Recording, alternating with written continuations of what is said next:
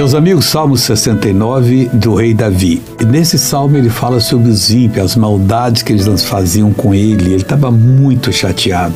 Talvez eu estou falando com algumas pessoas que estão chateadas também, com o próprio cônjuge, com os próprios familiares ou com o pessoal do trabalho.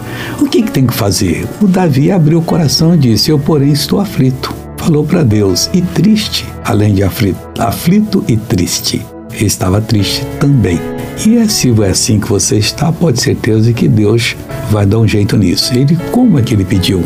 Para que Deus desse um jeito, ponha-me a tua salvação, ó Deus, no alto retiro. Agora eu quero orar com você, Pai. Eu oro por todos que estão aflitos e tristes por causa dos ímpios, da maldade que fazem.